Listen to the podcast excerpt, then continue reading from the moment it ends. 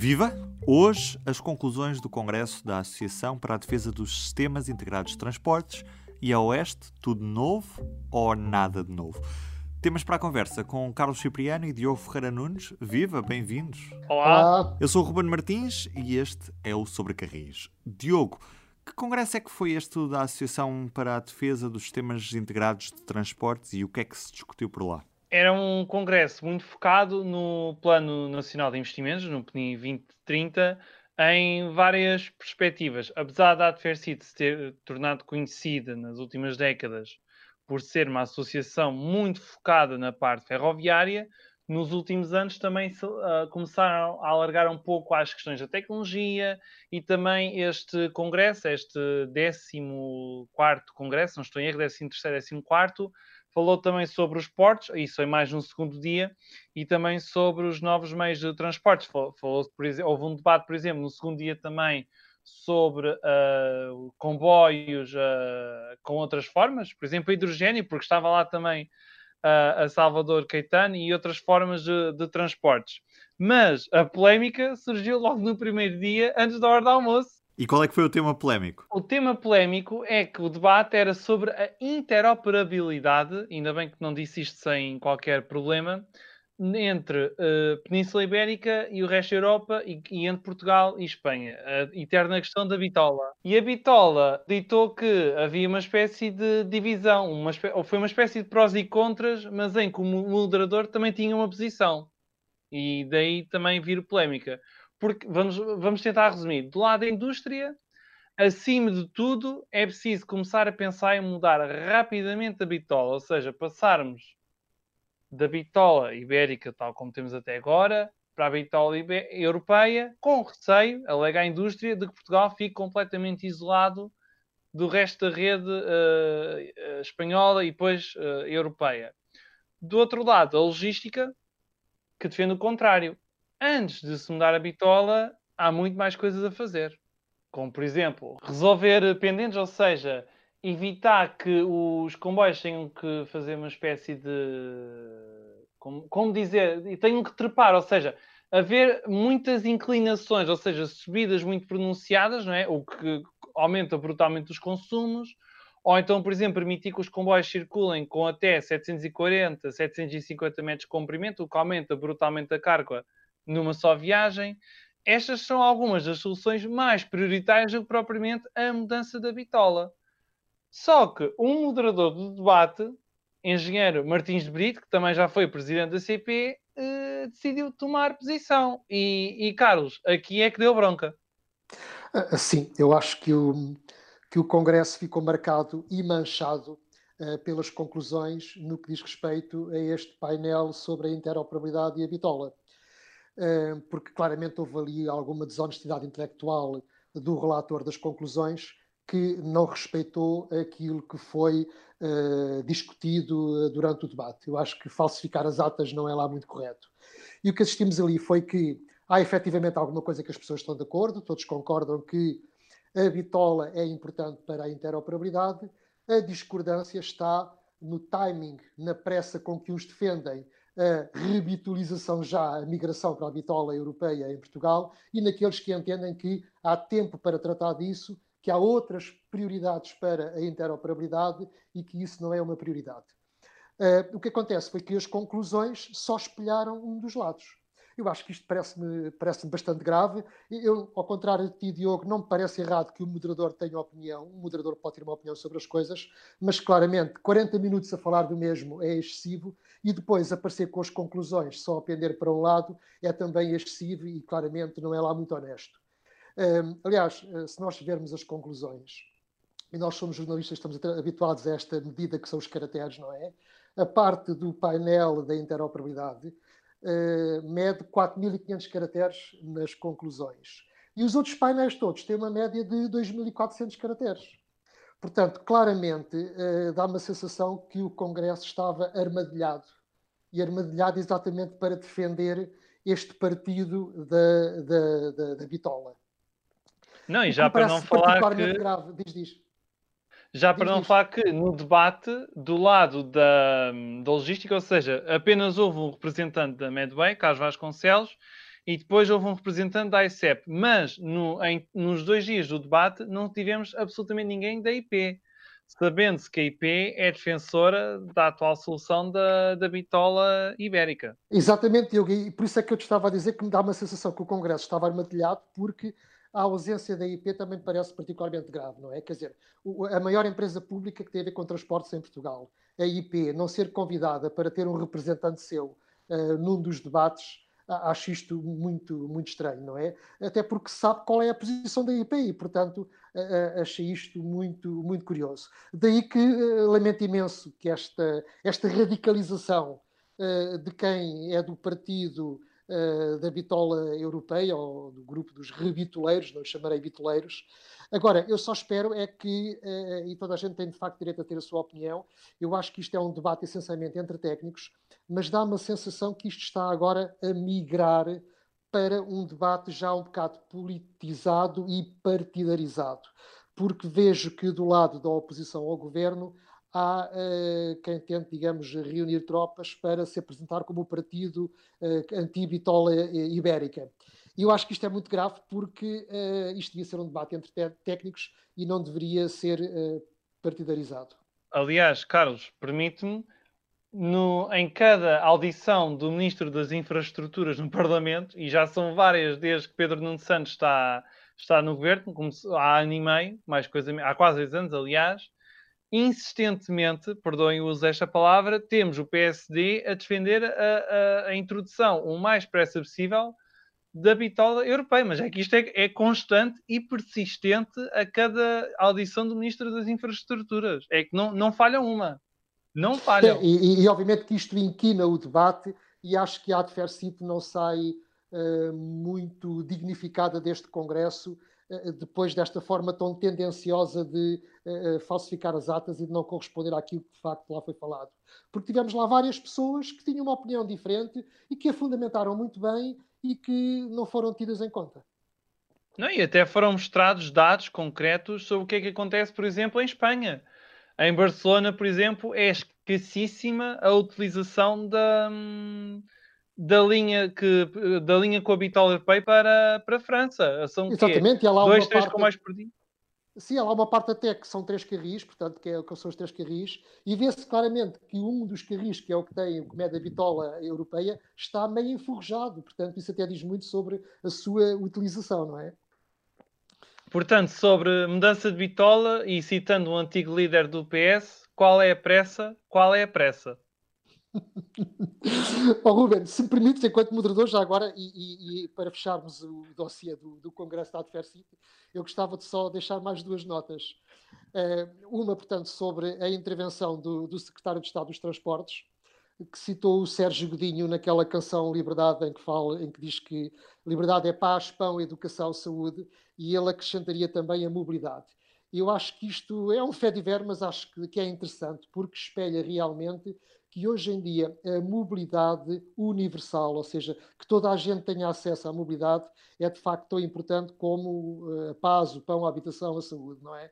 Eu acho isso muito importante. Eu recordo-me que há muitos anos, eh, em Estrasburgo, eh, ouvi a Presidente de Câmara de Estrasburgo, quando implementou lá o projeto do, do tramway, do, do elétrico rápido, ela dizia que os transportes são uma forma de viver a democracia. E ela que tinha passado um mau bocado porque pôs a cidade do avesso para poder lá instalar os elétricos e ia quase perder as eleições, sabia bem do que estava a falar. E, portanto, embora o secretário de Estado uh, tenha feito um discurso de político, como era óbvio, foi ao Congresso despejar o plano de recuperação e resiliência e o PNIA 2030, e outra coisa não poderia ele dizer, não é? Mas achei piada esta nota de reforçar que a mobilidade, de facto, é hoje muito, muito importante.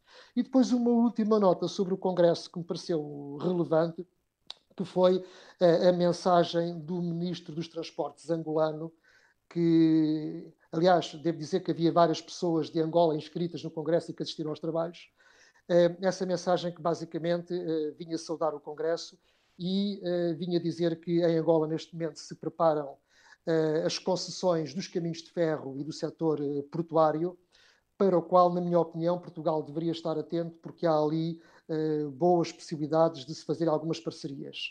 Eu conheço mais ou menos os transportes em Angola, já lá estive algumas vezes, uh, foram os chineses que infraestruturaram, mas eu acho que os portugueses têm ali um bom contributo, podem fazer ali um bom contributo no que diz respeito à exploração e à manutenção uh, do setor portuário, uh, ferroviário, basicamente dos transportes. E, portanto, achei muita piada e gostava de dar devida nota dessa intervenção do Ministro dos Transportes de Angola para o Congresso da, da ADFERCIT assim as empresas portuguesas tenham disponibilidade humana e financeira para isso. Isso também é muito importante nesta altura. E também o governo português, enfim, também a orientar nesse sentido, não é? Porque é necessário aqui também claramente uma mensagem política para que se avance. Mas as relações entre os dois países, ao contrário do que já aconteceu no passado, neste momento até estão boas. Já agora, Carlos, deixa-me partilhar contigo que efetivamente aquelas obras todas em Estrasburgo valeram muito a pena, porque hoje é uma cidade em que o metro ligeiro, é,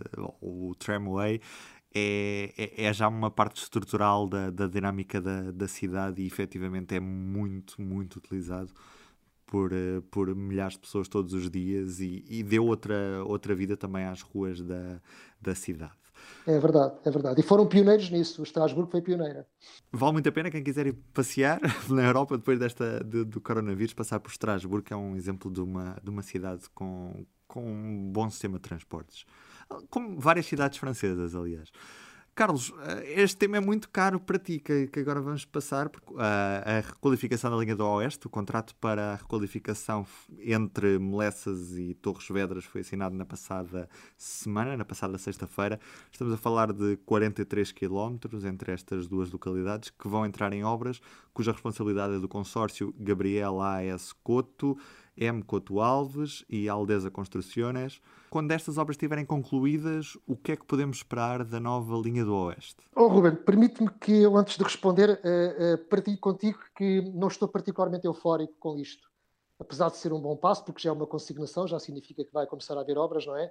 Há tantos anos que eu espero por estas obras de modernização da linha do Oeste, mas acho que este processo foi tão arrevesado, uh, foi tão estranho, tão opaco, que eu, uh, confesso-me, continuo a sentir-me cético e não estou propriamente eufórico. Aliás, uh, chegou a estar preparado um show-off para o evento da assinatura da consignação da obra, mas devido à pandemia acho que isso foi adiado. A IP chegou a preparar um, um vídeo para ser apresentado no, no, no momento. Pronto, e publicou eu, o vídeo. E publicou. e publicou. o vídeo, sim. Quer dizer, eu, diria, eu preferia que, que este evento não se tivesse realizado pelas boas razões, que era por haver algum pudor e alguma vergonha pelos atrasos todos que este processo tem sofrido, mas ao que parece o Pedro Marquismo deixou, deixou vestígios no Ministério das Infraestruturas. Mas pronto, enfim, graças à pandemia acabou por haver algum bom senso e limitaram só a uh, pôr lá as assinaturas no papel e a coisa já está consignada para avançar. Uh, recordo que estamos só a falar entre Melessas e Torres Vedras. E recordo também que só agora é que foi lançado o concurso público entre Torres Vedras e Caldas da Rainha. E recordo que em eh, julho de 2019, o secretário de Estado dos Transportes eh, disse nas Caldas da Rainha que eram mais dois ou três meses e que seria lançado o concurso para o troço Torres Vedras Caldas da Rainha e que iria até as obras acabar na mesma altura do outro troço. E que passou-se um ano e tal e nunca ninguém, nem na IP, nem no governo, explicou o que é que aconteceu aqui. Porque é que isto se atrasou tanto tempo? Quem é que andou a pôr pauzinhos na engrenagem? Porque tudo isto parece-me pouco e parece-me que há aqui má vontade ou más intenções por detrás. E se eu estou a ser injusto, digam-me, mas esclareçam-me de uma vez por todas o que é que aconteceu. Porque enquanto houver esta atitude uh, opaca ou pouco transparente, uh, eu posso permitir-me a pensar outras coisas, porque não me parece normal que uma coisa que já devia estar concluída no segundo semestre deste ano esteja agora a ser lançado o concurso público no âmbito do Ferrovia 2020. Posto isto, recordar ainda que estamos a falar da modernização de metade da linha do Oeste, porque a outra metade continua só no, para, para o PNI 2030 com este, este lançamento do concurso da segunda parte, portanto, entre Torre Vedras e Caldas, só foi lançado neste mês de outubro. Isto quer dizer que muito provavelmente não vamos ter as duas partes da obra, ou seja, a linha integral entre Melessas e Caldas da Rainha prontas ao mesmo tempo. Claro, claro. Ao contrário da promessa do, do Secretário de Estado, que disse que era uma questão de dois ou três meses, mas depois que as obras terminariam ao mesmo tempo. Uh, eu acho que uma coisa que começa com um ano e tal de ainda não sabemos quando é, quando é que vai ser lançado, uh, quando é que vai ser consignado a segunda parte, não é? Mas uma coisa que começa com esta uh, diferença tão grande, obviamente que vai começar por haver apenas o Melessas Torres Vedras e depois o Torres Vedras Caldas da Rainha. E depois reparem, o que é que fica em aberto? Fica em aberto que na rede ferroviária nacional, e com exceção da via estreita, entre o Tejo e o Douro, o único pedacinho de rede de, de, de, linha férrea em Portugal que não vai estar eletrificado é só entre Caldas da Rainha e Lourissal. Ficou este bocadinho. Porque houve alguém que no Ferrovia 2020, sabe-se lá porquê, lembrou-se de dizer assim: bom, isto linha do Oeste vai-se só metade. Pronto, e só ficou metade para ser eletrificada. E depois alguém mais à frente disse: bom, e desta metade Vamos fazer duas metades e lançar duas empreitadas diferentes. Podem ter sido por boas razões, mas o resultado está à vista. Respondendo agora à tua pergunta, Ruben, sobre o que é que há de esperar nisto. Enfim, eu, não diria que esta, esta modernização da linha do Oeste peque tanto como outras supostas modernizações, entre aspas, em que basicamente se limitaram a pôr a, a catenária, não é? Aqui vai haver um troço que vai ser duplicado uh, e, portanto, vai haver aqui alguma melhoria no tempo de percurso. Eh, mas eu, eu, penso que isto fica claramente aquém. Eu diria que o que está a ser feito agora na linha do Oeste era a modernização do século XX, era o que devia ter sido feito nos anos 80 do século XX. E se agora queriam pegar na linha do Oeste para o século XXI, a ambição teria que ser maior e isto implicaria, não digo a duplicação de toda a linha, mas o investimento maior no aumento das velocidades. Porque se queremos que a ferrovia seja competitiva com a rodovia, então os comboios têm que andar mais depressa. E para andar mais depressa, não basta passar da tração diesel para a tração elétrica. É necessário que as linhas sejam modernizadas para acomodar maiores velocidades. E, portanto, ficava aqui um bocadinho uma espécie de um desafio ou um apelo para, para o poder político, para que, em sede do PNI 2030, o troço a norte das Caldas sofra uma verdadeira modernização com o aumento da velocidade dos comboios e não se limitem a pôr o fiozinho lá por cima e dizer está eletrificado, logo está modernizado. Mas, ó, ó, ó Carlos, mas já se encontrou uma estratégia, entretanto, para se reduzir o tempo da viagem. E não é com comboios novos e não é com a linha eletrificada. Pega-se nas, nas, paragens, corta-se algumas e o comboio demora menos uns 20 minutos, que é o que vai acontecer a partir de meados de dezembro. Porque vai voltar o Interregional Lisboa-Caldas. Portanto... Olha, e se queres que diga, Diogo, isso era uma medida que eu aplaudiria uh, há, há, há uns dois ou três anos atrás, porque obviamente não faz sentido nenhum na linha do Oeste não haver comboios interregionais, não é? Portanto, haver comboios que só param em todas as estações e apiadeiros. Mas agora que vai haver obras, agora que o serviço se vai degradar por causa das obras, também não entendo como é que a CP se lembra de uh, colocar agora comboios interregionais entre uh, Lisboa e Caldas. Ou seja, no plano teórico eu estaria muito de acordo com isso, já deveria ter sido feito há muitos anos, porque há, há cerca de, de 20 anos houve um presidente do Conselho de Gerência da CP de má memória que resolveu partir a linha ao meio, Caldas para cima e Caldas para baixo, e fazer comboios regionais a parar em todo o lado, a passar a ferro, para cima e para baixo e acabar com o serviço de longo curso, mas também acho que agora, de facto, não é um momento mais oportuno para lançar um serviço de interregionais entre Lisboa e Caldas, porque a expectativa é que o serviço se degrade devido às obras. Aliás, está previsto que no túnel da sapataria vai, vai fechar quatro, quatro, quatro meses, ou que é... Malveira uh, Torres Vedras vai fechar durante quatro meses. Por causa, por causa das obras, não é? Portanto, na minha opinião, eu se fosse o operador, eu apostava forte e feio era agora a norte das Caldas, tentando tudo por tudo, com mais frequência e com mais comboios interregionais para Coimbra e até para o Porto, para criar massa crítica, de forma a justificar que, com a modernização e com os comboios elétricos, tivéssemos aqui uma linha do Oeste que fosse verdadeiramente uma grande variante à linha do Norte. Mas o que é, o que é muito curioso é a eletrificação Caldas-Lourissal foi atirada para o final desta década. O que é que também vai acontecer no final desta década no Oeste? Vamos ter Lisboa-Leiria em 35 minutos. Portanto, o que, é que, o que é que poderá acontecer ao mesmo tempo? Termos a eletrificação concluída da linha do Oeste até ao, ao e outras paragens, ao mesmo tempo temos uma linha nova e eles Leiria em 35 minutos. Quer dizer, isto é.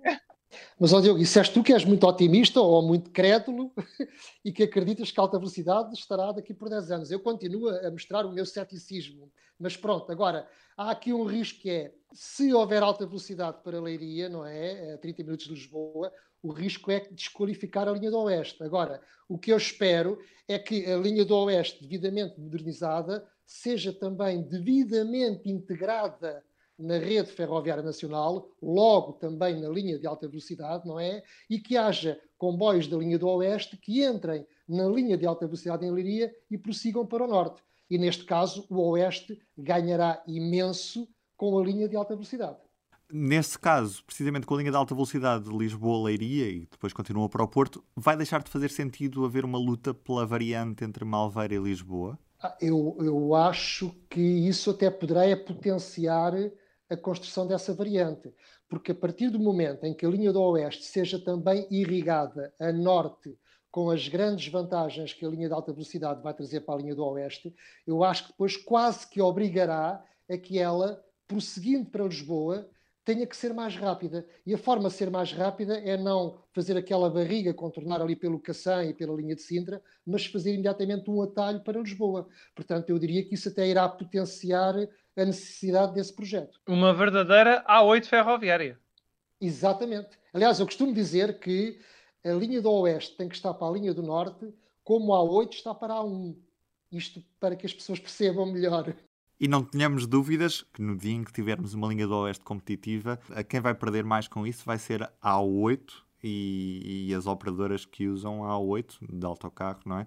Para, para fazer o transporte de passageiros, porque com uma linha do Oeste competitiva, certamente a preferência do público vai ser, vai ser pelo comboio. Ó oh, Ruben, já, já que falas um comboio, brevi, um brevíssimo apontamento. Na mesma audição do Ministro das Infraestruturas, que houve na, na semana passada, há mais ou menos uma semana, para quem está a ouvir uh, de forma sincronizada, houve um deputado do Bloco de Esquerda que falou com muito detalhe da sua, da sua visão dos comboios para a linha do Oeste. E até falou em comboios com espaço para as bicicletas, com espaço para as crianças brincarem. Eu acho que alguém anda a ouvir-nos. Alguém anda a ouvir-nos. Queres partilhar o nome desse deputado, Diogo? Quer, quer, porque eu por acaso tomei nota. Eu tomei nota do deputado Ricardo Vicente do Bloco de Esquerda. Portanto, uh, se nos estiver a ouvir, obrigado e continuo. Vamos agradecer pela escuta. Não, não há dúvida, oh, Diogo, não há dúvida que parece que isto é, parece-me que isto é óbvio que a CP, uh, eh, tendo em conta que quando a linha do Oeste estiver modernizada, uh, vai começar do zero, né? porque neste momento ninguém quase anda de comboio na linha do Oeste. E, portanto, para atrair público, eu já disse isso várias vezes, tem que ir para além da rapidez, tem que de facto ter comboios confortáveis, uh, diferenciados, não pode pôr as pessoas todas sentadas no comboio como se viajassem de autocarro ou de avião e, portanto, o interiorismo nos comboios que vai comprar acho que é de facto decisivo para atrair pessoas para, para o modo ferroviário. Estes novos comboios que a CP vai comprar são compatíveis com, de certa forma, esse formato, com espaço para bicicletas, com espaço... Para crianças, para haver um bar, para haver zonas de compartimentos para grupos, zonas mais individuais para se poder ir a trabalhar, quer dizer, eu acho que o comboio pode acomodar todos esses segmentos, não é? E Wi-Fi, seguramente. O interior ainda é personalizável, certo? O oh, Ruben, eu acho que sim. Quer dizer, eu não sei qual é o grau de precisão do caderno de encargos em relação ao interior de, desses comboios, não é? Mas penso que isso é muito fácil de alterar. Quer dizer, dentro da caixa do habitáculo da, do, do, comboio, uh, pode-se desenhar um, um, um interiorismo que, que, responda a vários segmentos de mercado, não é? Penso que isso não será difícil. Assim, o operador tem a vontade de o fazer. Bem, de qualquer maneira, também os comboios vão demorar 4 anos a, a, começar a chegar, portanto, há mais do que tempo. Mas por acaso, o caderno de, de encargos, eu estava aqui a dar uma espreita dela, dava aqui alguns pontos para layout interior, conforto dos passageiros, uh, facilidade de acesso a equipamentos para manutenção e limpeza de grafites, por exemplo. Também falava-se muito na questão dos lugares, da informação aos passageiros. Portanto, isto foi, de alguma maneira, foi tido em conta. Agora vamos ver como é que acontece no final. Vamos ver. E já que falamos no interiorismo, vamos ver um exemplo disso agora mais cedo com a compra das carruagens à, à Renfe, das 50. Porque é suposto as duas primeiras começarem a, a circular, ou no final deste ano ou no início do próximo, e essas já vão ter alguma inspiração para aquilo que poderemos ter eh, aí nos próximos anos, porque isso está, está a ser muito debatido dentro da, da CP. Tanto que há duas propostas sobre como é que deve ser o, o interior desta, destas carruagens. Diogo, partilha connosco que propostas são essas. Não, porque a questão é como é que, por exemplo, querem que seja o, o bar? Se querem um modelo mais self-service, assim, muito variado, ou querem um modelo semelhante ao, ao que hoje temos hoje em dia no Intercidades e Alfa Pendular, em que é tudo congelado e não há qualquer cozinha? É, são questões que são, são importantes, porque eu, por exemplo, atualmente, para ser honesto, eu não sinto vontade de comprar coisas no comboio, não sinto vontade de comprar comida. Assim pois, como isso, está. Isso é um problema grave, porque efetivamente hoje a ASA e, e as ASAs congêneres noutros países da Europa uh, obrigam a isso, e de facto hoje o serviço de bar na maior parte do, do, dos comboios na Europa é bastante plastificado, não é? Eu não sei se vocês sabem, mas a, a comida pré-congelada que não se vende numa viagem tem que ser depois destruída, não é aproveitada. Ora, tudo isso encarece uh, a exploração do serviço de bar, não é? Eu, eu, eu recordo com alguma saudade e com algum romantismo os tempos em que viajava no Sud Expresso e até em alguns comboios Lisboa-Porto, recordo-me quando era miúdo, que tinham uma carruagem-restaurante e que havia cozinheiros a cozinhar na própria carruagem, faziam tudo, não é? Ora, isso de facto eh, já acabou. Agora, apesar de tudo, não é? Apesar de tudo, na Suíça, ainda um pouco na Alemanha, ainda se consegue algum bom serviço de, de restauração não demasiado plastificado. Mas a minha preocupação é que Portugal já perdeu essa tradição, os comboios portugueses, não é? O próprio Lusitânia e Sud Expresso, a dada altura, tiraram-lhes a carruagem-restaurante, ficou apenas com, com, um bar, com uma cafetaria, uh, e o meu receio é que se vá mais longe e que decidam pôr apenas máquinas de vending nas carruagens e acabem com o bar.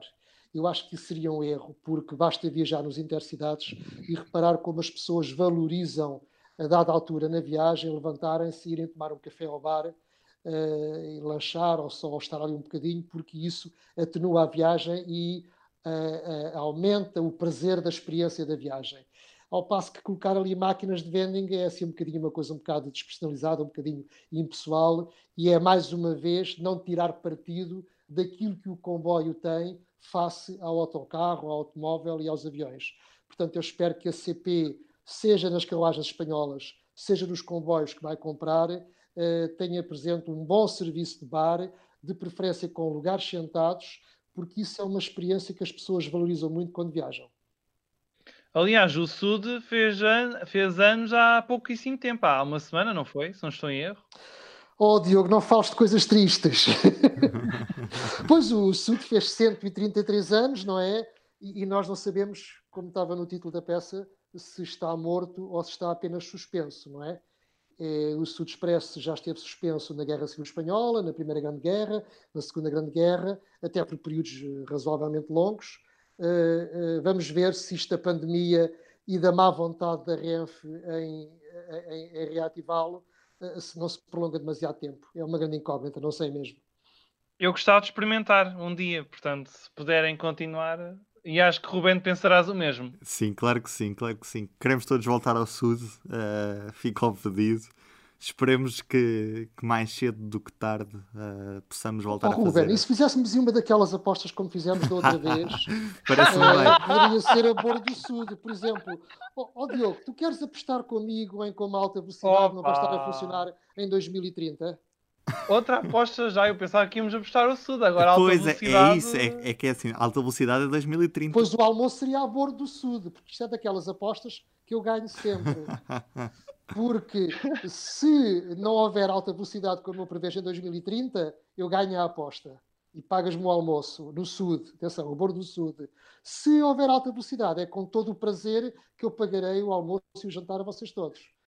Aliás, na última aposta tive muita gente a oferecer-se também para participar no repasto. Ah, foi? Olha. Ótimo, ótimo. Fica a promessa. Mas em relação ao Sud, quase que dá vontade de lançar uma daquelas hashtags, qualquer coisa com o Sud Expresso, volta, volta ao Sud, qualquer coisa do género. Ó oh, Diogo, se quiseres apostar o regresso do Sud Expresso até uma determinada data, eu aceito um, um jantar mais cedo, portanto podes apostar. Que... Pois, eu acho que isso fazia caso, mais é? sentido. É que estamos a marcar estamos a marcar jantares para 2030 e uma pessoa tem de comer entre Eu acho isso muito arriscado. Eu acho mais valia apostar se, se o Sul daqui a um ano estará a circular ou não. É pá, espero que sim, pá. Efetivamente, se tivermos o controle da, uma, da pandemia, espero que, que, o governo, tanto português como espanhol, voltem a olhar muito seriamente para o transporte ferroviário entre os dois países e que se faça de novo circular o Sud e o Lusitânia também para Madrid. Quanto tempo é que já temos, Ruben? 33. É um Lisboa-Leiria em 2030.